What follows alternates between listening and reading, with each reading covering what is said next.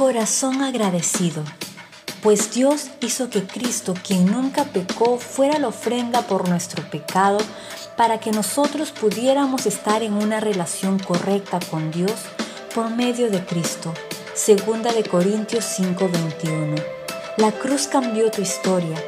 La sangre de Jesús pagó el precio de tus pecados, te salvó y te dio vida. Gracias a Jesucristo puedes tener una relación personal con Dios.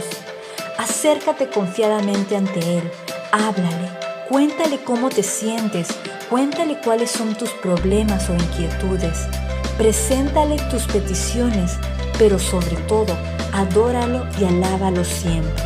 Él es digno de recibir toda gloria y honra. Nunca olvides que Jesús te amó, te ama y te amará. Juan 15:13 dice, Nadie muestra más amor que quien da la vida por sus amigos.